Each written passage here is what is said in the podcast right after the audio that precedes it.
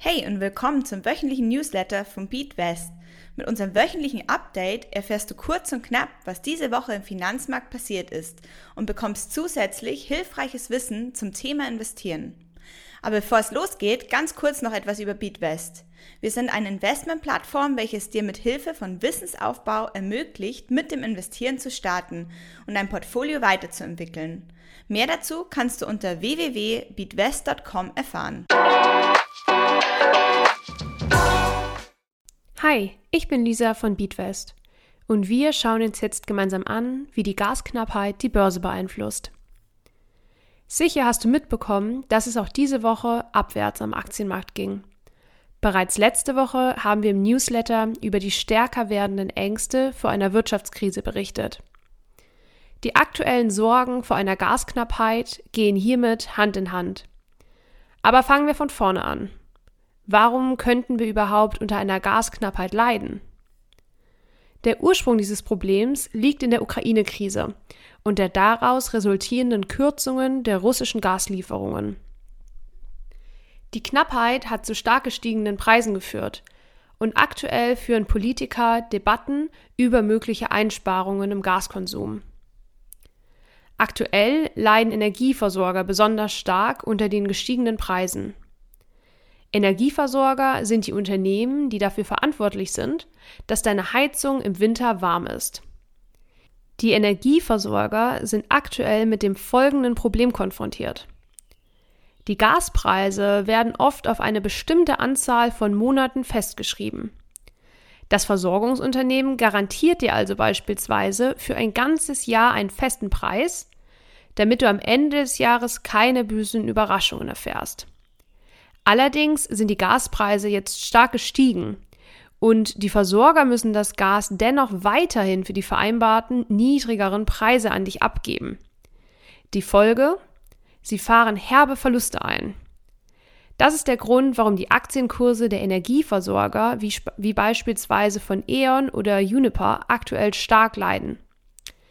Des Weiteren leiden die Metallkonzerne stark unter der Gasknappheit, da sie für die Verarbeitung von Metall von Erdgas abhängig sind.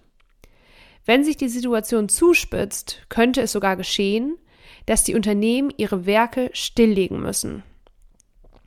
Das würde eine Kettenreaktion auslösen, da zum Beispiel die Automobilindustrie auf die Vorprodukte der Metallkonzerne angewiesen ist und dann ebenfalls einen Produktstopp einleiten müsste. Wenn diese Unternehmen in eine wirtschaftliche Schieflage geraten würden, wäre eine Wirtschaftskrise nicht mehr undenkbar. Du merkst also, dass die Gasknappheit starke Auswirkungen auf unsere Wirtschaft hat und das ebenfalls ein Grund für die negativen Entwicklungen an der Börse ist. Wichtig ist in diesen Zeiten, dass du dein Portfolio gut diversifizierst und nicht in Panik verfällst, wenn du langfristig investierst, brauchst du dich nämlich nicht von kurz- und mittelfristigen Börsenentwicklungen verunsichern lassen. Kommen wir nun zu Fragen von Newsletterlesern. Diese Woche erreichte uns die folgende Frage. Was ist eigentlich ein Index und welche sind die bekanntesten? Der wohl bekannteste Index im deutschsprachigen Raum ist der DAX. Hierbei bist du an der Wertentwicklung der 40 größten deutschen Unternehmen beteiligt und investierst somit direkt vor deiner Haustür. Es existiert ein ähnlicher Index für den US-amerikanischen Raum, der dir Zugang zu den 500 größten Unternehmen bietet und den Namen SP 500 trägt. Wir stellen hierbei bereits fest, dass die zwei zuvor genannten Indizes ausschließlich in ein einziges Land investieren.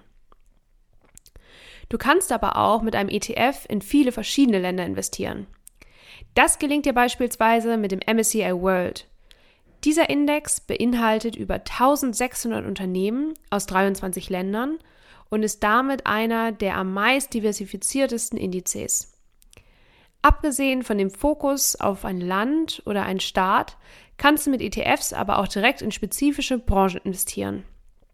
Ein gutes Beispiel hierfür bildet der bekannte Technologieindex Nasdaq 100, der in die 100 größten Aktien der US-amerikanischen Nasdaq-Börse investiert.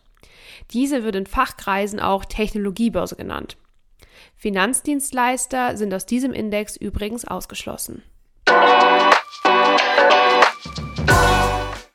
Kommen wir nun zu unseren Investmentkategorien. Diese Woche beschäftigen wir uns mit Real Estate. Immobilien kaufen ist zeitaufwendig und geht richtig ins Geld. Das muss nicht sein, denn du kannst mit ETFs auch ganz ohne Notartermin, Besichtigung und Maklergebühr in Immobilien investieren. Das Beste daran ist, dass du dir gleich mehrere Nutzungsarten ins Portfolio holst. Wohnen, Einzelhandel, Büro, Hotel und industrielle Nutzung, wie beispielsweise Fabriken oder Logistik. Jede einzelne Unterkategorie von Immobilien hat ihre Daseinsberechtigung und trägt zusätzlich zur Diversifikation deines Portfolios bei. Besonders Logistikimmobilien sind in den vergangenen Jahren durch den steigenden Onlinehandel sehr gefragt gewesen. Aber auch die Wohnimmobilienpreise sind stark gestiegen, wie du vielleicht am eigenen Leib erfahren musstest. Es ist übrigens auch sinnvoll, in Immobilien-ETFs zu investieren, wenn du selbst schon ein Haus oder eine Wohnung besitzt. Hier besteht nämlich ein gewisses Klumpenrisiko, da es sich um eine einzige Immobilie in einer einzigen Stadt mit einem einzigen Zweck, also in dem Fall dann Wohnen, handelt und du mit Immobilien-ETFs in ein buntes Potpourri an Immobilien investierst. Der Inhalt des Podcasts dient ausschließlich der allgemeinen Informationen. Diese Informationen können und sollen eine individuelle Beratung durch hierfür qualifizierte Personen nicht ersetzen. Die hier angegebenen Informationen stellen keine Anlageberatung und keine Kaufempfehlung.